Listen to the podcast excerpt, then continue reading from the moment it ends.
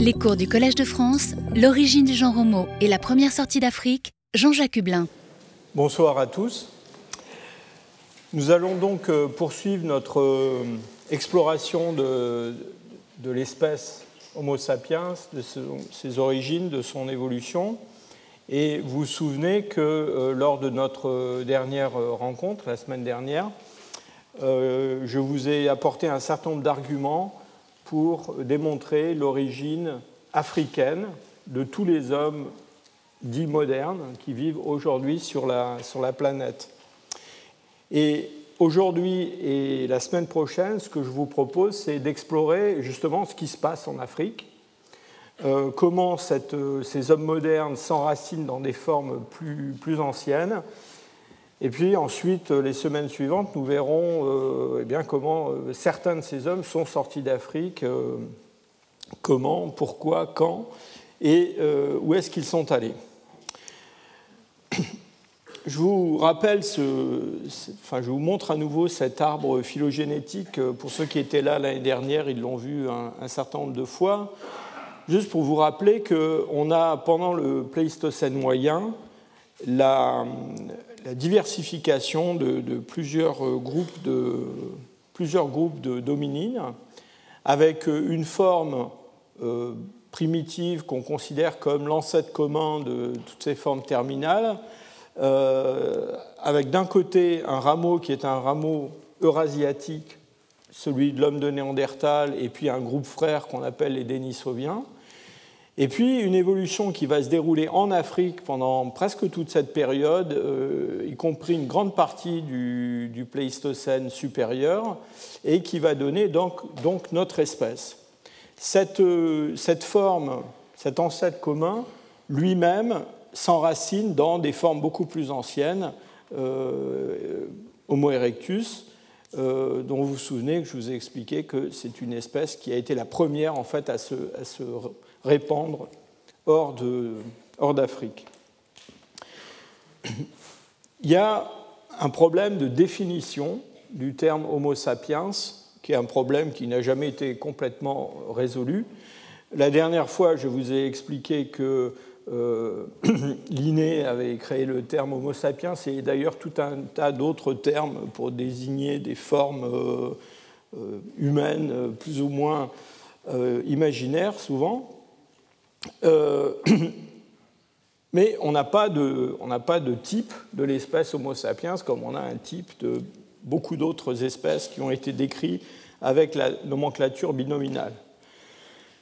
Nous le savons, il y a des possibilités d'hybridation entre Homo sapiens, l'homme moderne, et puis euh, les Néandertaliens, par exemple. Et au cours des dernières années, on a prouvé qu'il y avait en fait il y a eu des flux géniques entre à peu près toutes ces branches, dans un sens ou dans un autre, ce qui évidemment pose la question de savoir de quoi on parle quand on parle d'Homo sapiens. Et donc je, le répète encore une fois, je l'ai expliqué la dernière fois, euh, l'année dernière, excusez-moi, euh, quand je parle d'Homo sapiens, je parle d'une espèce phénétique, ce n'est pas une espèce biologique au sens de euh, l'isolement génétique avec aucune possibilité d'interfécondité.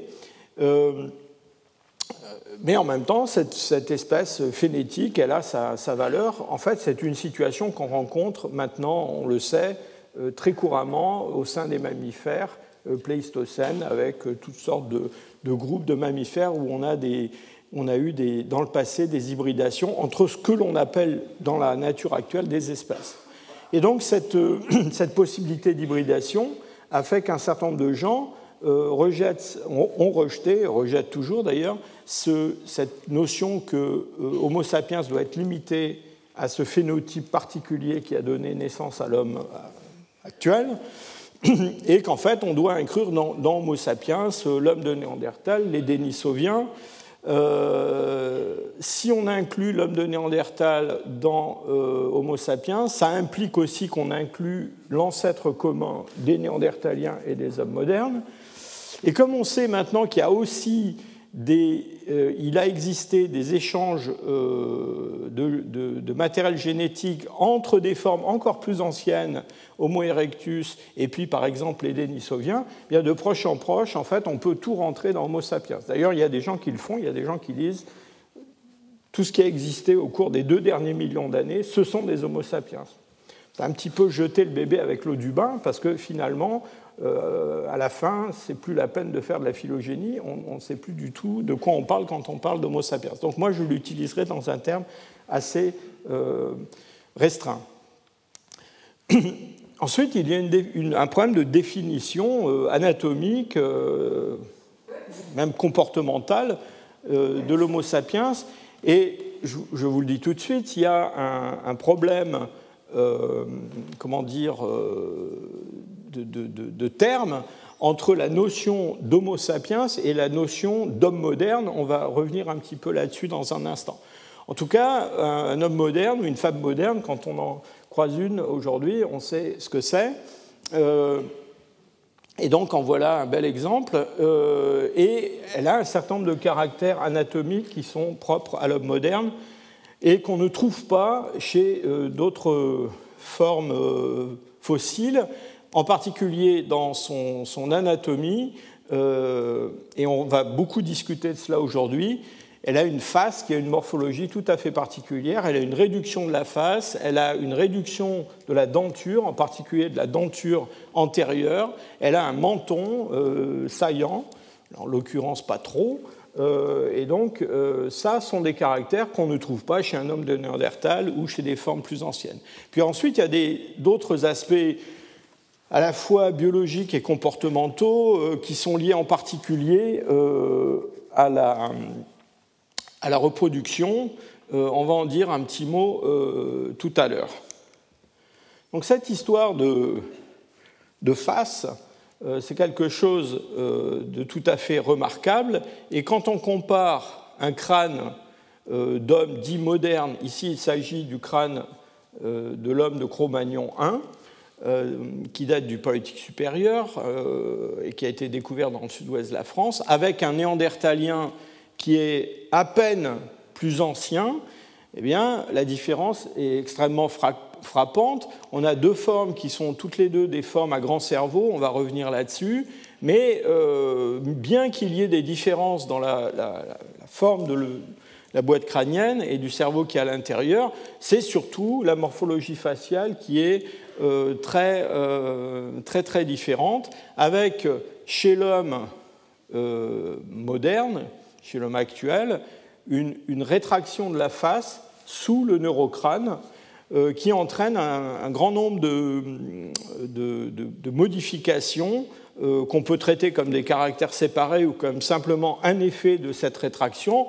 Très certainement, le développement du menton osseux à la mandibule, c'est lié euh, à cette rétraction de la face, à cette réduction de la denture, avec un bord basale de la, de la, mandibule qui restait un petit peu, si je peux dire, en arrière de ce, de ce retrait.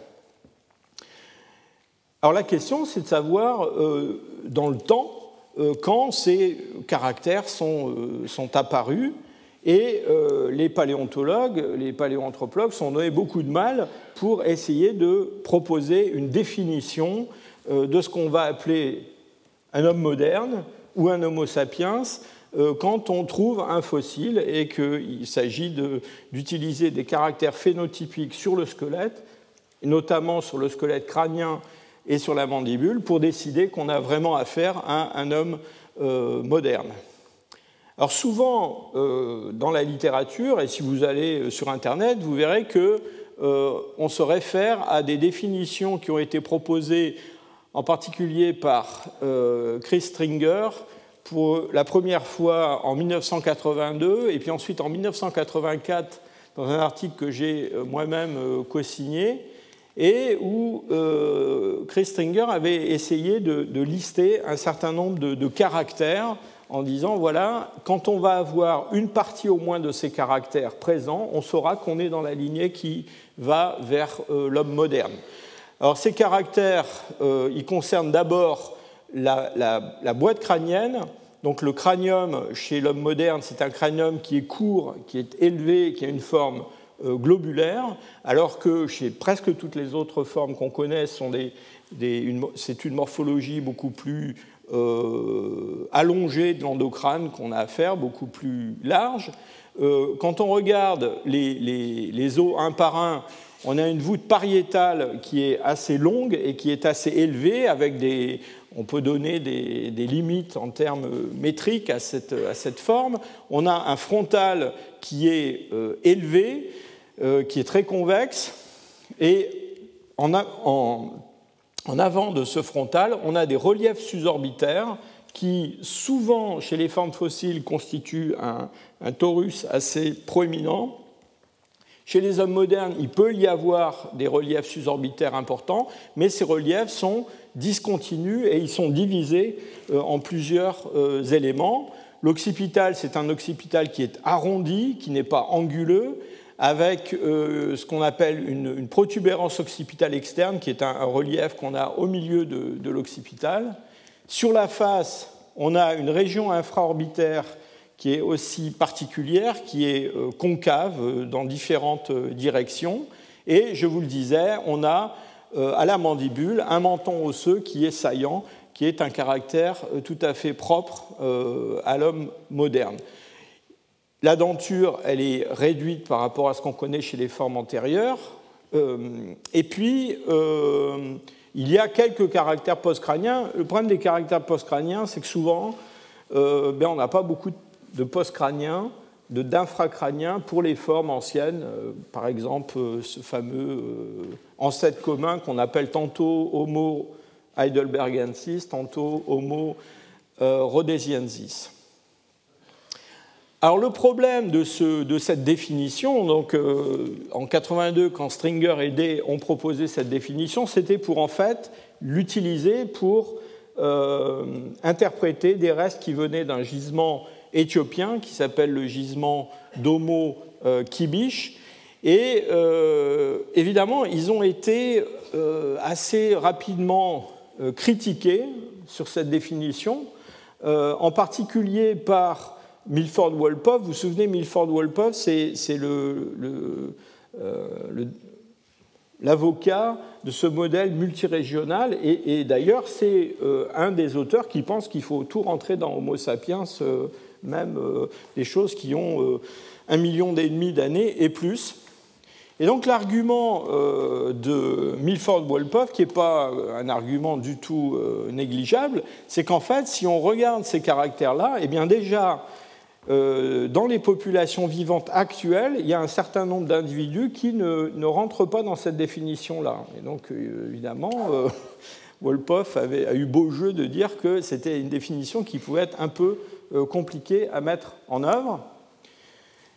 Il y a un, autre auteur qui s'est attaché à, définir sur le plan de la morphologie crânienne ce qu'on devait appeler Homo sapiens, c'est euh, Daniel Lieberman, qui donc, euh, de nombreuses années après Stringer, s'est attaqué à cette, question-là. Alors vous voyez là, la liste des caractères est beaucoup plus, faible. Pourquoi? Parce que Lieberman, dans le fond, euh, lui s'est attaché à un, un, aspect de structure générale du crâne. Et selon lui, la différence entre Homo sapiens et puis les formes qui ont précédé, ou des formes contemporaines comme l'homme de Néandertal, eh c'est avant tout un euh, remaniement important dans le développement, et notamment dans le développement de la base du crâne, avec euh, un raccourcissement de ce segment euh, antérieur, de ces fosses antérieures de, l'encéphale, avec une réduction de la face donc, qui se rétracte sous le, sous l'encéphale et cette globularité accrue de la boîte crânienne. Et euh, cette, euh, ces conclusions, il les, il d'une analyse euh, on va parler dans un instant de ce que c'est que la, morphométrie, en particulier la morphométrie 3D. Mais dans le fond, pour Lieberman, tout se ramenait à une flexion de la base du crâne qui modifiait la, taille des, fosses endocrâniennes et donc entraînait toute cette cascade de, caractères, avec la possibilité même que euh, cette, ce changement ait pu se passer de façon assez rapide, assez brutale dans le passé. Vous voyez, depuis dix minutes, là, je, jongle avec deux termes, hein, qui sont le terme d'Homo sapiens, tantôt je dis Homo sapiens, tantôt je dis homme moderne. Alors je vais essayer de, préciser un petit peu ça. Alors Lieberman, lui, a résolu la question. Il pense qu'il faut tout appeler Homo sapiens et arrêter de parler d'homme moderne. Euh, quand on parle d'homme moderne, on parle de quoi? Eh bien, on parle d'hommes qui sont euh, proches anatomiquement des hommes actuels. Donc, juste pour vous clarifier un petit peu cette, euh, cette nomenclature, on a donc des formes anciennes en Afrique euh, qui sont anatomiquement très différentes des hommes actuels, qui n'ont pas du tout cette rétraction de la face euh, que je viens de, décrire, sur lequel Lieberman a beaucoup insisté, et qui ont des morphologies faciales qui sont assez primitives, avec en particulier un prognatisme et un prognatisme mésofacial qui est très important, et puis des, des morphologies de l'endocrâne qui sont aussi euh, pas très euh, euh, globuleuses, même si ces formes ont des, cerveaux qui sont beaucoup plus grands que ce qu'on trouve chez la plupart des Homo erectus. Donc ça, c'est l'ancêtre commun des Homo sapiens et puis des Néandertaliens. Et puis ensuite, on a quelque chose qu'on appelle Homo sapiens, dans lequel on va trouver au moins une partie des caractères de la liste de Stringer. C'est-à-dire qu'on va trouver des formes qui, notamment en ce qui concerne la face, mais aussi la boîte crânienne, rentrent plus ou moins dans cette euh, définition en sachant que euh, aucune de ces pièces ne, remplit réellement tous les critères. Et puis, euh, on a au sein de toutes ces formes des formes qui sont qu'on va appeler anatomiquement modernes. Pourquoi? Parce que là, on a pratiquement pour l'ensemble des caractères euh, quelque chose qui rentre dans la variabilité des hommes actuels.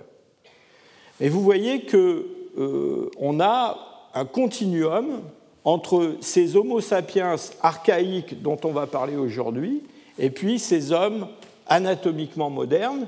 Et une des questions que nous discuterons plutôt la semaine prochaine, c'est de savoir si en fait euh, on a une sorte d'évolution graduelle entre ces deux formes ou si on a un changement assez rapide. Et si on n'a pas de changement rapide, euh, d'espèce de discontinuité morphologique, ça va être très difficile de continuer à utiliser ce terme d'homme anatomiquement moderne. Mais je vous préviens, tout le monde l'utilise, continue à l'utiliser, même si euh, ça n'a pas toujours une très grande rationalité du point de vue de la phylogénie et même de l'anatomie. Alors, intéressons-nous maintenant à cette euh, question de la, de face et de son évolution. Et quand je vous ai montré euh, ces euh, photos de, Néandertal et de Cro-Magnon, vous avez vu qu'il y avait une différence de forme, mais il y a aussi une différence de taille. Les hommes de Néandertal et ces formes du Pléistocène moyen sont des formes qui ont des faces de très grande taille. Il se trouve que euh, en anatomie, et surtout quand on s'intéresse au développement et quand on s'intéresse à, l'évolution, eh bien, on sait qu'il y a une relation entre la taille et la forme.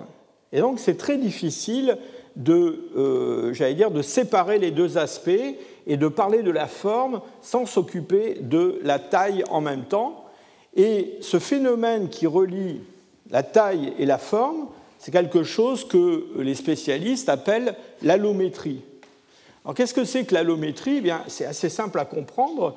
Si vous prenez un bébé et que vous prenez un homme adulte, eh bien, un homme adulte, ce n'est pas un bébé agrandi. Hein ce n'est pas une, espèce euh, d'agrandissement isométrique d'un bébé. Il y a des tas d'aspects de la forme qui changent, la longueur des membres, la forme de la tête, enfin, etc. Vous connaissez ça euh, aussi bien que moi. Et donc on sait que pendant la croissance, il y a quelque chose qu'on appelle l'allométrie ontogénétique, c'est-à-dire que quand on va passer d'un nouveau-né à un adulte, eh bien, il y a des tas d'aspects de la morphologie crânienne, faciale qui changent. Mais cette allométrie ontogénétique, en fait, ça n'est pas la seule. Il y a aussi ce qu'on appelle une allométrie statique. Et l'allométrie statique eh bien, euh, décrit le fait que quand on prend des individus adultes, hein, cette fois-ci, qui ont terminé leur développement, eh bien, suivant leur taille, leur masse corporelle, leur stature, eh bien, ils ne vont pas avoir la même forme. Et il y a, disons, les individus très grands euh, vont avoir tendance à avoir certains caractères qui manqueront chez les individus d'un format corporel plus petit. C'est aussi ce qu'on trouve d'ailleurs entre hommes et femmes. Il y a aussi des différences de, taille qu'il faut prendre en compte. Et puis enfin, il y a une allométrie, alors celle-là qui est plus compliquée encore à analyser, qui est l'allométrie évolutionnaire, c'est-à-dire une évolution où on a un changement de taille à travers le temps. Et ce qu'on aimerait savoir, dans le fond, c'est si, ces changements de forme qu'on observe au cours du temps, est-ce qu'ils sont indépendants de la taille ou est-ce qu'ils sont en quelque sorte conditionnés par les mécanismes euh, qui conditionnent l'allométrie ontogénétique ou l'allométrie statique? Et donc tout ça, il faut arriver à le débrouiller. Et pour ça, on utilise... Euh, alors, autrefois, quand j'étais euh, étudiant, la paléanthropologie, il y avait deux écoles. Il y avait l'école de ceux qui étudiaient dans le détail les caractères anatomiques, hein, qui, les, décrivaient très très soigneusement. C'est une école qui a été particulièrement, j'allais dire, brillante en France. Et puis il y avait des gens qui disaient tout ça, c'est pas vraiment sérieux, il faut prendre des mesures et euh, mesurer des angles, des cordes, faire des statistiques euh, plus ou moins sophistiquées pour essayer de euh, décrire l'évolution des, formes anciennes. Alors le problème des mesures, c'est que on sait que si ces mesures sont des mesures simples, des longueurs, euh, des, cordes, euh, des diamètres, euh, des choses comme ça, ou des angles, eh bien en fait, l'utilisation de ces, de ces, mesures, si elles ont l'apparence de la rigueur, en même temps représente une perte d'information assez importante, parce qu'il y a de nombreux détails anatomiques qui échappent complètement à ce genre d'approche de, métrique. Mais en même temps, effectivement, la description purement morphologique, c'est ça manque un petit peu de rigueur quantitative, on va dire. Alors ce que se propose de faire euh, ce qu'on appelle en anglais euh, Geometric Morphometrics, 3D euh, Morphometrics, qu'on appelle en France donc la morphométrie 3D, c'est dans le fond de résoudre cette contradiction entre la description morphologique fine et l'approche quantitative. Et ça, ça a été rendu possible essentiellement par le fait que, eh bien, les ordinateurs personnels sont apparus et donc on a eu les outils mathématiques et les outils techniques pour résoudre ça. Comment est-ce qu'on fait? Eh bien, au lieu de prendre des mesures simples entre des points euh, craniométriques, par exemple, eh bien, on utilise euh, des points repères sur la structure anatomique qu'on veut utiliser. Enfin, je dis la structure anatomique, on peut faire de la morphométrie 3D sur des bouteilles, euh, sur des tasses, sur n'importe quoi, des chaussures si vous voulez. Hein. Donc on utilise ces repères qu'on appelle des, landmarks en anglais. Ces, points repères, ce sont euh, souvent des points craniométriques euh, connus, hein. euh, par exemple le, bregma la jonction des pariétaux et du, frontal. Et puis, alors malheureusement, je ne connais pas de terme équivalent en français, on utilise aussi ce qu'on appelle des semi-landmarks, qui sont des, des repères qui, eux, ne sont pas des repères qui ont une définition fixe, mais qui sont des repères qui sont placés par un programme informatique sur une surface, euh, dans le fond, pour appréhender les modifications de cette, euh, surface. Alors, toutes ces données, euh, tous ces points ont des coordonnées dans l'espace, donc on peut utiliser ces coordonnées dans l'espace pour étudier les changements de forme de cet objet. Ces changements de, forme, Enfin, j'ai mis ici une petite définition de la forme. Hein. Une, ce sont des propriétés d'un objet qui sont indépendantes de sa taille, de son orientation et de sa position. Et pour résoudre ça, on va utiliser ce qu'on appelle la superposition procruste. Et euh, ça veut dire simplement que tous les objets qu'on veut comparer entre eux, on les centre, euh, on utilise un espèce de, point de gravité dans l'objet, hein, qui est le, centre de, cet objet, et puis on les oriente de la même façon en minimisant les distances entre euh, des landmarks qui sont de deux objets euh, successifs, et puis on finit par résoudre toutes ces coordonnées à, des, matrices de chiffres qu'on va pouvoir utiliser pour analyser les différences de forme, même de formes très très, euh, des différences très très fines, avec des outils mathématiques appropriés. Or, ces outils, c'est essentiellement euh, les analyses en composantes principales, et ces analyses en composantes principales sont des outils mathématiques qui, dans le fond, permettent de réduire le nombre de variables, parce qu'on a, quand on prend tous ces landmarks, on a un nombre de variables énorme, donc de réduire ce nombre de, variables à une combinaison de deux ou trois variables qui intègrent la variabilité de toutes ces autres, euh, de toutes ces autres variables. Alors on peut travailler dans ce qu'on appelle en anglais, je m'excuse, mais euh, enfin je vous prie de m'excuser, mais il y, a, il y, a, un problème de traduction entre l'anglais et le français, c'est-à-dire que euh, le mot de shape et le mot de form en anglais se traduisent tous les deux par le mot de forme en français, donc je n'ai pas trouvé d'autre solution que de vous donner les termes anglais. Donc on peut utiliser euh, ces, données, euh, donc ces, distributions de, coordonnées dans l'espace en éliminant complètement la taille. Et donc là, on a dans le fond, ici par exemple, suivant deux composantes principales, qui sont donc un, résumé de toutes les variables qu'on a, et eh bien une distribution de points qui est une distribution d'individus. Et la proximité de ces individus dans un nuage de points montre qu'ils ont une forme très proche. Alors on peut faire quelque chose d'autre, c'est ce fameux euh, form space, c'est réintroduire, on dirait c'est vraiment masochiste, mais c'est réintroduire euh, la forme, euh, excusez-moi, réintroduire dans la forme la taille en prenant le logarithme naturel du, centroïde de la taille. Et là, on va avoir à nouveau plusieurs composantes, mais il y a une des composantes, la première, où la taille va avoir un grand poids. Et ça, c'est très intéressant parce que ça permet notamment de simuler ce qui se passe, et c'est important pour notre problème d'allométrie, de simuler ce qui se passe quand la taille varie. Hein. Et pour chaque groupe, ici on a des groupes, on va en reparler tout à l'heure, des groupes d'hommes fossiles ou d'hommes actuels, eh bien on a des trajectoires de développement entre des individus d'âge différents. Et euh, évidemment, le long de cette trajectoire, il y a un changement de taille et il y a un changement de forme. Un des grands avantages de ces méthodes, c'est qu'on peut prendre n'importe quel point de cet espace et un ordinateur va vous présenter à quoi ça ressemble en réalité en trois dimensions. Et donc ça, ça ouvre des possibilités énormes de euh, simulation. Alors revenons à notre histoire de, face. Ça, c'était un peu de la méthodologie. Hein. Euh, qu'est-ce que c'est qu'une face moderne?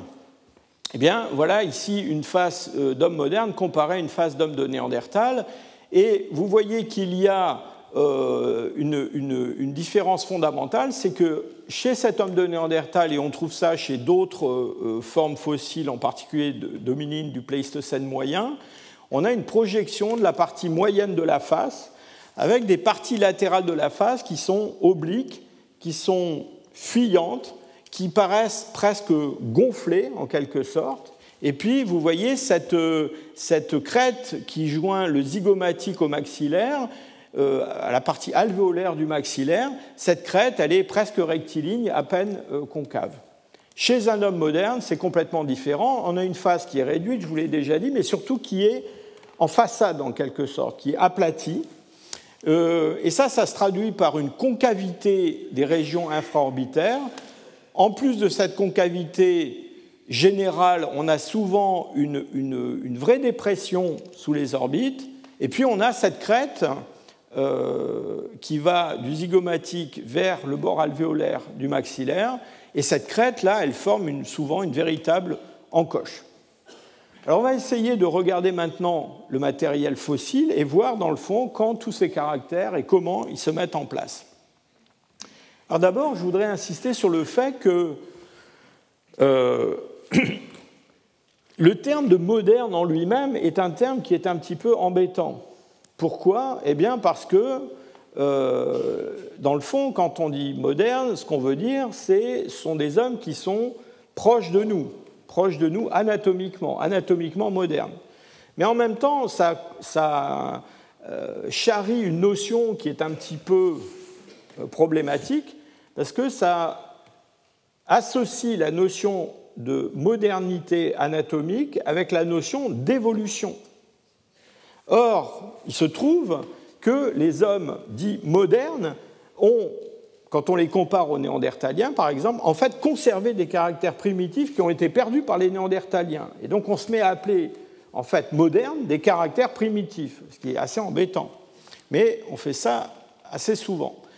Ceci, c'est une analyse euh, donc en morphométrie 3D du maxillaire, simplement, hein, cet os qui porte l'arcade dentaire, là on a exclu le, zygomatique, simplement pour vous montrer que quand on compare dans un espace tridimensionnel tous ces individus, alors ici un grand nuage gris d'hommes modernes, actuels, et puis des formes fossiles, eh bien en fait ce qu'on voit c'est que euh, les hommes modernes, du point de vue de la morphologie, ont conservé de nombreux traits qui sont présents chez les Homo erectus.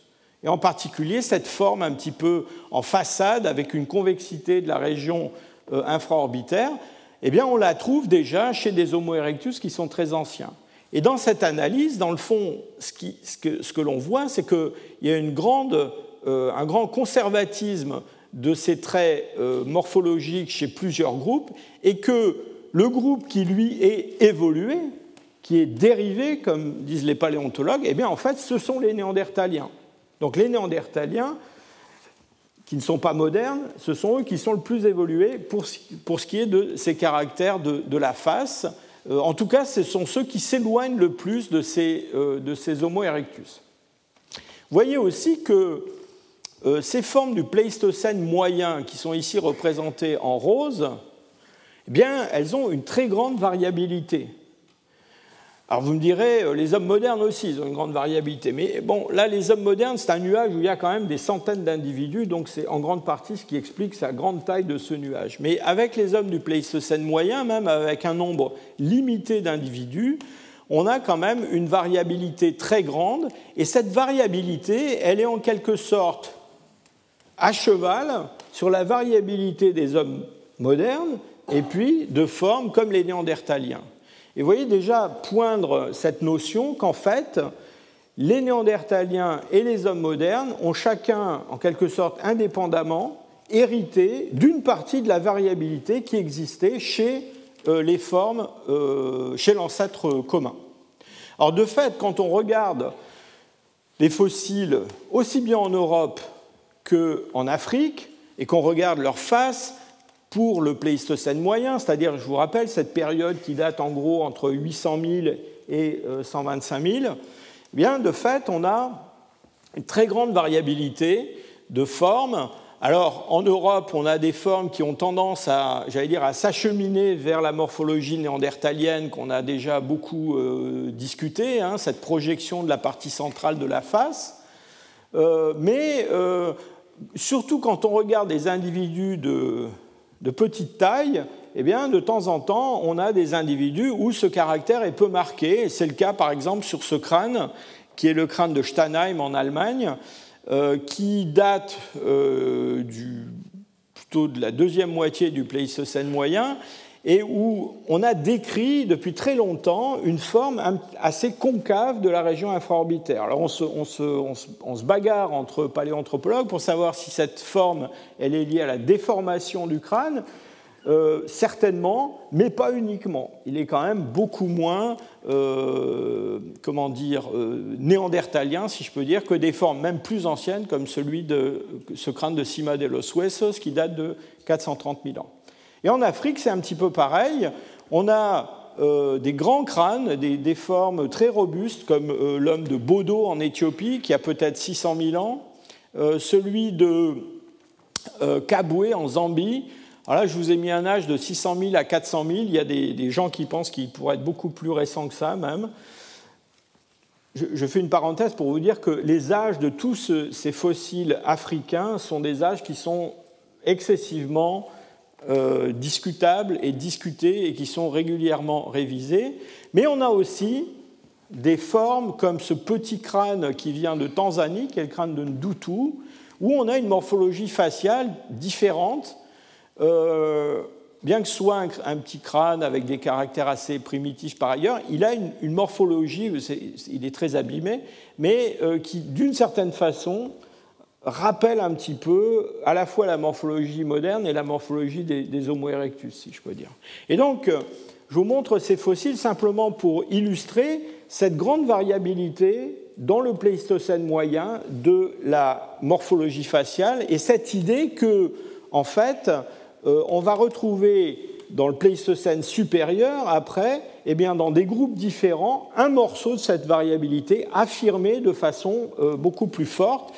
Et la semaine prochaine, on discutera un petit peu du mécanisme de cette, cette réduction en fait, de la variabilité qui se produit dans différents groupes indépendamment. Alors on a beaucoup parlé de taille, on a parlé d'allométrie. Il y a des gens qui ont proposé l'idée qu'en fait, euh, les les changements de forme auxquels on assistait dans tous ces, groupes étaient essentiellement le résultat de changements de taille. Et dans le fond, on a développé tout euh, cet appareil méthodologique aussi pour pouvoir analyser ce genre de problème. Alors, il y a notamment deux collègues américains, Maddox et Franciscus, qui en 2009 en analysant un grand nombre de crânes actuels et fossiles, on, veut, montrait que, en gros, plus une face était grande et plus elle avait tendance à avoir une région infraorbitaire aplatie, euh, enfin peu creusée. Et ils ont proposé l'idée qu'en fait, on n'avait pas une forme néandertalienne et une forme moderne, mais en fait un continuum de formes, et que c'était la taille qui dans le fond, commander ces changements de forme. En gros, plus on avait des grands crânes et plus on avait des, formes euh, euh, avec des régions infraorbitaires euh, aplaties, ou voire même un petit peu convexes. Et puis quand on allait vers des formes plus petites, eh bien, au contraire, on avait des, formes plus, plus, modernes avec cette, cette convexité. Et c'est un petit peu l'idée qui se dégageait déjà de l'observation superficielle de ces fossiles. Alors en fait, euh, la beauté de la, morphométrie 3D, c'est qu'on peut tester ce genre de, euh, problème. Pourquoi? Eh on a donc ici un espace euh, en deux dimensions. Je vous rappelle que ces composantes, ce sont des espèces de, de mix, de cocktails de différentes variables, ce sont des fonctions qui chacune représente une partie de la variabilité. Alors ici, on est dans un espace dit euh, form space, c'est-à-dire qu'on a réintroduit la taille pour essayer de comprendre ce qui se passe au cours du développement. Ces taches grises, ce sont des enfants modernes d'âge différents et ici des adultes. Donc on peut tracer un axe qui nous montre exactement ce qui se passe au cours de la croissance et ici la même chose pour des, enfants néandertaliens et puis des adultes néandertaliens et des formes euh, adultes.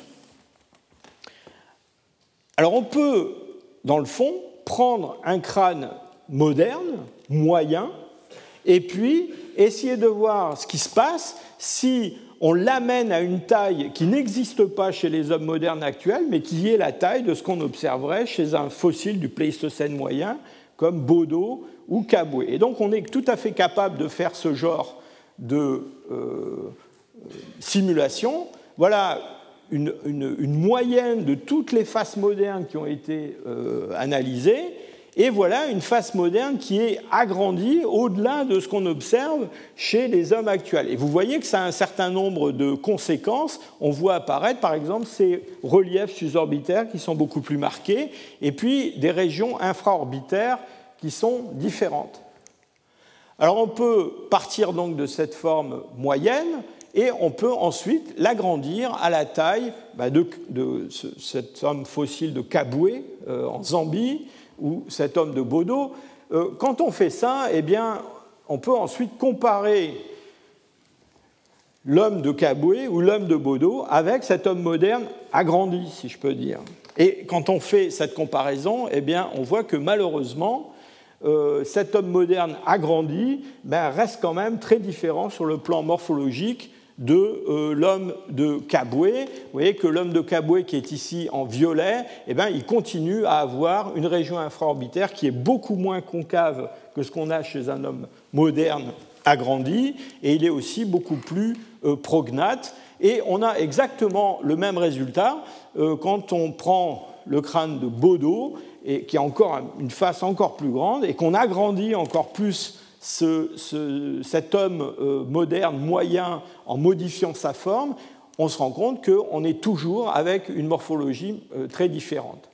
Donc le résultat de tout ça, eh bien c'est quoi? C'est que effectivement Au sein des formes du Pléistocène moyen et des néandertaliens, on peut certainement expliquer une grande partie des variations de forme par de l'allométrie. Mais par contre, il n'y a pas moyen de passer par une simple réduction de taille de la forme d'un de ces Homo heidelbergensis ou Homo rhodesiensis à la forme observée chez un homme moderne. Et dans le fond, c'était, j'allais dire, un peu prévisible quand on regarde déjà ce, schéma que je vous ai déjà montré. Pourquoi? Parce que ces taches grises ici, ce sont des hommes modernes, avec l'axe qui correspond à leur trajectoire de croissance. Et puis ici, vous avez en bleu des néandertaliens, et ici, eh ces fameux crânes de Bodo, euh, et quelques autres dont je n'ai pas parlé. Et vous voyez bien que dans cet espace de forme, eh bien, ces grands individus, ils sont avec des très très grandes valeurs de euh, euh, la première composante principale, eh bien, ils ne sont pas du tout au bout de la trajectoire, au bout, euh, en prolongement de l'axe qui représente la croissance chez des hommes modernes, mais ils se trouvent bien effectivement dans ce groupe plus archaïque. Alors, je voudrais maintenant faire une petite parenthèse à propos d'un fossile dont on a énormément parlé, qui est un crâne d'enfant qui a été trouvé à Grandolina dans le complexe de site d'Atapuerca en Espagne. C'est une, une, phase d'enfant, euh, un enfant de à peu près 10-11 ans, euh, suivant des critères, euh, j'allais dire des standards modernes de, développement de la, de la, denture, et il a 800 000 ans. Et quand il a été découvert, vous voyez qu'il a une, convexité infraorbitaire assez, assez forte. Eh bien, euh, les auteurs qui l'ont décrit l'ont décrit comme appartenant à une nouvelle espèce d'homme fossile qu'ils ont appelé Homo antecessor, et ils ont proclamé que euh, cette phase d'enfant était une phase pleinement moderne, et que donc dès 800 000 ans, on avait déjà en Europe des phases d'hommes modernes. Alors c'était un petit peu compliqué quand même, hein, parce que je vous rappelle que les hommes modernes sont apparus en Afrique. Donc euh, d'avoir en Espagne une forme euh, proche de l'homme moderne à 800 000 ans, ça a entraîné au minimum quelques complications géographiques et de, mouvements de, population. pour beaucoup de gens, Homo antecessor, c'est en fait une espèce de variété d'Homo erectus. Et c'est pour ça que, euh, dans le fond, il a conservé des caractères qui sont peut-être des caractères primitifs. Hein. Et la séparation entre la lignée qui va à l'homme moderne et puis au néandertalien, c'est une séparation qui se produit plus tard. Alors, dans cette, euh, ce schéma proposé par Buck et Stringer, je pense qu'ils ont été un peu conservateurs. Euh, on sait aujourd'hui que cette divergence, elle est quand même plus ancienne. Euh, alors, encore une fois, on appelle cet ancêtre commun Heidelbergensis ou Rhodesiensis, mais ce qu'ont proposé donc nos collègues euh, espagnols, c'est quelque chose de très différent, c'est-à-dire que Homo antecessor, il est déjà, dans le fond, dans la voie qui va mener à l'homme moderne, à l'Homo sapiens, via Homo rhodesiensis, avec quand même un espèce d'aller-retour morphologique un petit peu euh, curieux. Alors quand on regarde de plus près cette, euh, euh, cet enfant de Grandolina dans le, dans le, complexe de site d'Atapuerca, eh la question qu'on se pose dans le fond, c'est encore une fois, est-ce que cette morphologie qui a l'air moderne, est-ce qu'elle est moderne parce qu'il est vraiment moderne ou est-ce qu'elle est moderne parce que c'est un enfant hein? Et vous avez vu qu'il y a des changements de taille, euh, il y a des changements de, forme au cours de la croissance. Alors déjà, quand on regarde la forme toute seule, sans tenir compte de la taille, vous voyez qu'effectivement, ce spécimen, il est aux confins euh, du nuage des hommes modernes, mais il est aussi dans une zone de recouvrement avec des néandertaliens euh, et pas très loin euh, d'hommes euh, du Pléistocène moyen d'Afrique et d'Europe. Quand on réintroduit la taille dans cette analyse, eh bien là, ce qu'on voit, c'est qu'en fait, cette forme de, de grande dolina, même si elle est toujours aux confins de la distribution moderne, eh bien, elle est quand même pas très loin de la trajectoire qui mène depuis des enfants euh, très jeunes comme le petit néandertalien de pêche de Lazé vers des néandertaliens ou des formes du Pléistocène moyen adulte. Et donc notre, notre idée, à, moi-même et à mes collègues euh, qui avons travaillé sur cette, cette question, c'est qu'en fait, cet enfant d'Atapuerca, enfin cet enfant de Grande Dolina, s'il était devenu adulte, s'il avait vécu quelques années de plus, il serait probablement devenu beaucoup plus proche de ce qu'on observe chez euh, des formes euh, contemporaines africaines ou européennes.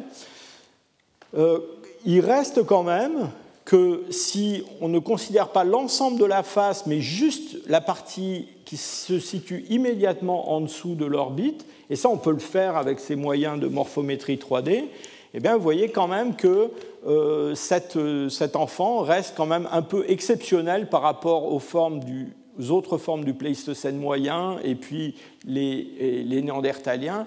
Il est quand même euh, périphérique par rapport à ces formes et dans la zone de variabilité des hommes modernes. Donc en gros, on pense que c'est une forme du Pléistocène moyen un peu comme les autres, mais à une extrémité de la variabilité en ce qui concerne la concavité infraorbitaire.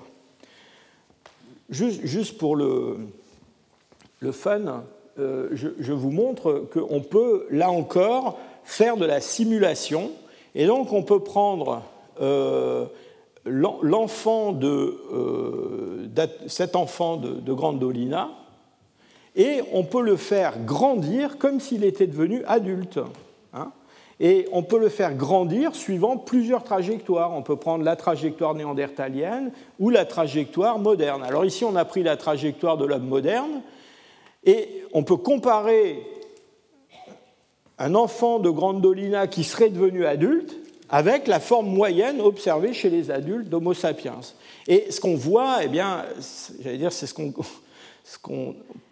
ce, à quoi on s'attendait quand même un petit peu, c'est que euh, l'individu euh, de Grande Dolina, qui est euh, en, couleur ocre, vous voyez qu'il a quand même une, un prognatisme qui est beaucoup plus marqué que celui qu'on a chez un homme moderne, moyen, chez une face d'Homo sapiens moyenne.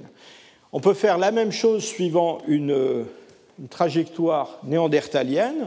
Et là, ce qu'on a, eh c'est une, une, phase qui devient très très longue, euh, qui, devient presque, qui devient presque, j'allais dire, hyper néandertalienne en termes de longueur, mais quand même, vous voyez, qui conserve une concavité infraorbitaire qui est inhabituelle chez des néandertaliens ou même chez, chez beaucoup de, formes du Pléistocène moyen. Donc tout ça, ça confirme que cette, euh, on n'a pas affaire à une phase pleinement moderne dès 800 000 ans, on a affaire à un homme du Pléistocène, alors en l'occurrence c'est la fin du Pléistocène inférieur, euh, qui est un petit peu particulier, mais qui s'il était devenu adulte peut-être ne nous surprendrait pas euh, tant que ça.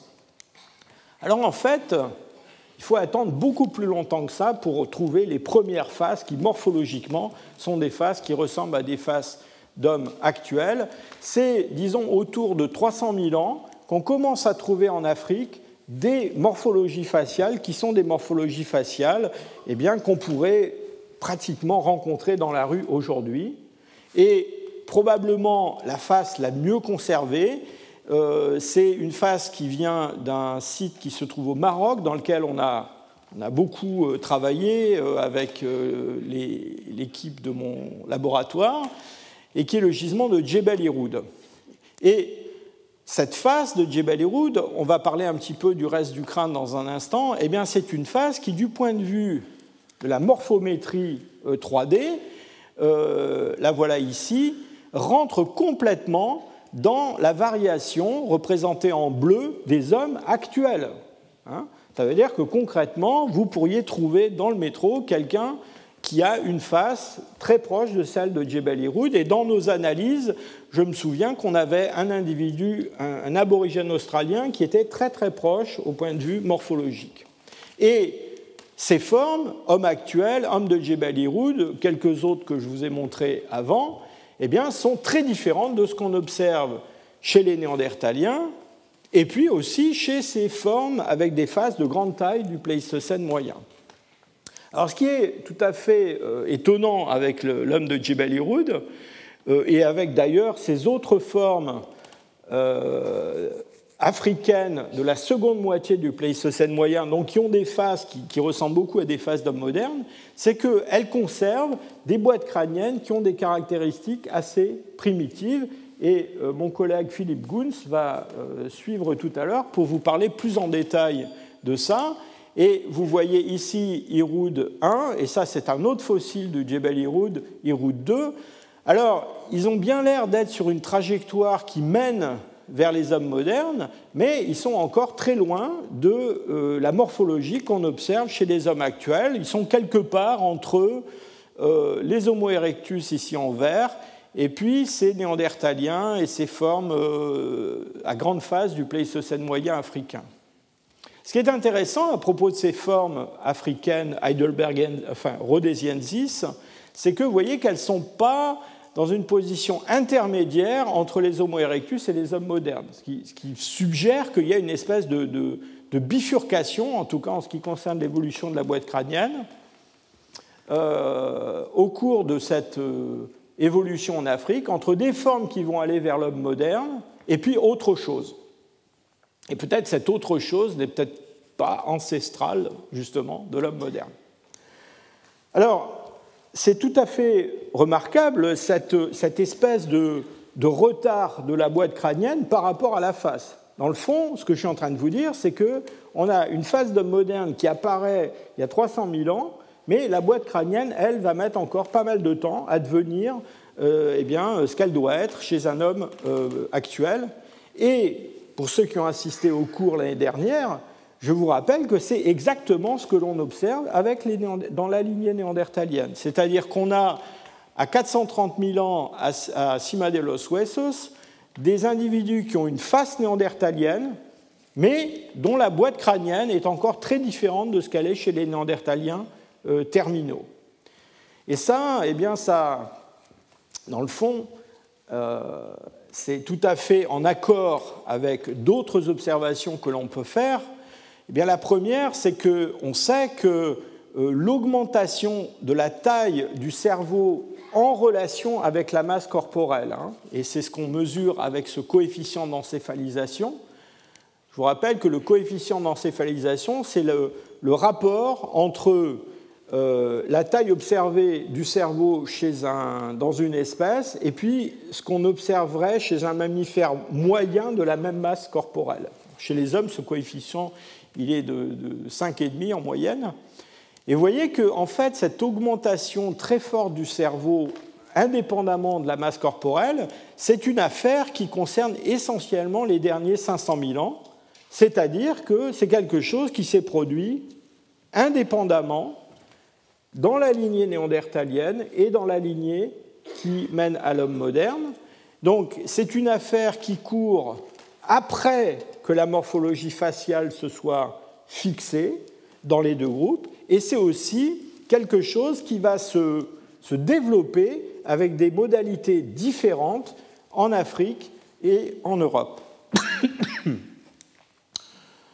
Euh, dernier point que je veux souligner en relation avec ce développement encéphalique, dans le fond, différent dans la lignée africaine et dans la lignée euh, européenne qui mène aux néandertaliens, eh bien c'est qu'on sait et ça c'est la paléogénétique qui nous l'apprend, on sait qu'on a une série de gènes qui ont muté depuis la séparation de la lignée néandertalienne et de la lignée euh, qui mène à l'homme moderne, que ces gènes, ils sont présents chez tous les hommes modernes actuels, ou disons presque tous les hommes modernes, ce qui prouve que, quelles que soient les modalités d'apparition de ces mutations, elles doivent avoir une grande importance du point de vue de la sélection naturelle. Elles ont été sélectionnées positivement de façon très forte, puisqu'elles sont répandues chez tout le monde. Et au sein de ces mutations, on en a un certain nombre, ici en rouge et en vert, eh bien, qui sont liées soit au développement cérébral, soit au fonctionnement cérébral. Et donc là encore, c'est le message, c'est que il se passe des choses différentes dans la lignée néandertalienne et dans la lignée qui va mener aux hommes modernes. Alors dernier euh, point en lien avec la, euh, biologie de ces, ces, Homo sapiens archaïques d'Afrique, euh, quand je vous ai montré ma, ma jeune femme à l'Oktoberfest, là tout à l'heure, je vous ai dit que son mode de reproduction était aussi un petit peu particulier. Et quand je pensais à son mode de reproduction, je pense surtout à la façon de faire grandir les enfants, de les élever, de les allaiter, de les sevrer, etc. Euh, pour ceux que ça intéresse, il y a un de mes cours de 2014 sur cette, question-là. Euh, eh bien, il se trouve qu'on a pu analyser sur un des fossiles de euh, Jebel Iroud la vitesse de croissance d'un enfant, qui est un, petit enfant qui est mort quand il avait probablement euh, quelque chose comme 8 ans. Et euh, en analysant les microstructures dentaires de cette mandibule, eh bien, on a pu prouver que ces Homo sapiens archaïques, ils ont déjà une vitesse de croissance, une vitesse de développement dentaire en tout cas, qui est identique à celle qu'on trouve chez des hommes d'aujourd'hui. Et ça, c'est aussi une différence avec ce qui est observé chez euh, les euh, néandertaliens. Donc vous voyez, cette période de la deuxième moitié du Pléistocène euh, moyen, eh c'est une période dans laquelle on va voir s'installer en Afrique et en Europe des différences anatomiques fortes et des différences peut-être dans d'autres aspects de la biologie, en particulier euh, de la croissance. pour terminer, et avant de passer la parole à mon collègue, je voudrais vous dire juste un mot du comportement et des industries associées à ces euh, Homo sapiens archaïques en Afrique. Il se trouve que cette, cette période que j'ai soulignée autour de 300 000 ans, où on a l'apparition des formes les plus anciennes dans lesquelles on a une face moderne, on a un mode de croissance des enfants qui est probablement très proche de celui qu'on a chez les hommes actuels, mais encore euh, un cerveau qui a conservé des caractères primitifs, eh c'est aussi la période où on assiste en Afrique à ce qu'on appelle la transition entre le Early Stone Age et le, le Earlier Stone Age, excusez-moi, et le Middle Stone Age. Et euh, qu'est-ce que ça veut dire? Eh bien, ça veut dire qu'on a une série de sites. Alors, un des sites qui est le plus souvent cité, c'est le site de euh, Capturine au Kenya, euh, où on a des industries qui datent de presque 300 000 ans, 284 000, un peu plus. Mais on a d'autres sites, alors d'âge différents, mais qui approchent, disons, dans la fourchette 250-300 000, où on voit apparaître ces formes très anciennes de ce qu'on appelle le Middle Stone Age. Alors qu'est-ce que c'est que le Middle Stone Age? Eh bien, sont des industries qu'on trouve en Afrique dans lesquelles on a une utilisation du débitage levallois euh, pour produire des éclats, pour produire des pointes qui sont euh, retouchées, et puis euh, parfois même des lames. Mais à côté de ça, et ça c'est quelque chose qui est un petit peu similaire à ce qu'on a aussi en Europe, et eh on va avoir la survie de, de grands outils coupants euh, des bifaces qui sont faits sur des éclats levallois. Euh, et donc on a une espèce de période de transition euh, où on voit s'installer ce Middle Stone Age. J'ai tendance à penser que le développement de ce Middle Stone Age, et vous verrez que c'est, on va en parler beaucoup la semaine prochaine, c'est l'industrie au sein duquel on va voir apparaître des comportements qu'on appelle des comportements modernes, eh bien, cette apparition du Middle Stone Age en, Afrique semble coïncider avec euh, l'apparition en fait, de ces Homo sapiens archaïques. Alors, pour conclure, je voudrais simplement vous rappeler donc, et ça sera mon message pour aujourd'hui, que la face moderne, eh bien, en fait, elle est quand même assez primitive par un certain nombre d'aspects, mais elle est très réduite en taille. Euh, cette de, les changements de forme que l'on observe euh, à l'origine des hommes modernes, ce ne sont pas des changements de forme qui sont liés à l'allométrie, ce n'est pas juste une question de taille, cette forme, appelée Homo antecessor en, Espagne, de mon point de vue, n'aurait pas développé à l'état adulte une, morphologie réellement euh, moderne. C'est plus tard que cette morphologie va se mettre en place euh, dans la seconde moitié du Pléistocène moyen en Afrique. Et puis, et ça c'est un problème, je pense, qui va revenir souvent dans les années qui viennent sur le tapis, eh bien, ces formes du Pléistocène moyen d'Afrique à grande face qu'on appelle Homo rhodesiensis ou Homo heidelbergensis, le fond, pour un certain nombre d'entre elles, surtout les plus récentes, eh bien, ne représentent pas vraiment des euh, candidats idéaux pour l'origine euh, de l'Homo sapiens. Et enfin, dernier point, l'apparition des formes les plus anciennes d'Homo sapiens sont très probablement contemporaine, en tout cas semble coïncider dans le temps, c'est peut-être significatif, avec l'apparition du Middle Stone Age africain, dans lequel on va voir plus tard, plus tard la semaine prochaine, euh, on va voir se développer euh, des comportements modernes. Voilà, je, vous remercie pour votre, votre attention.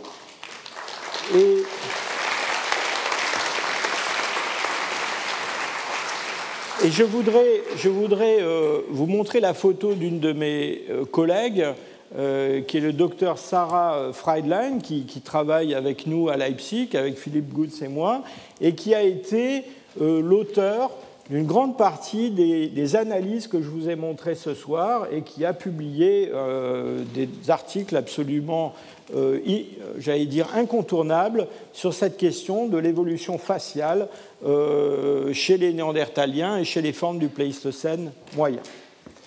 Très bien.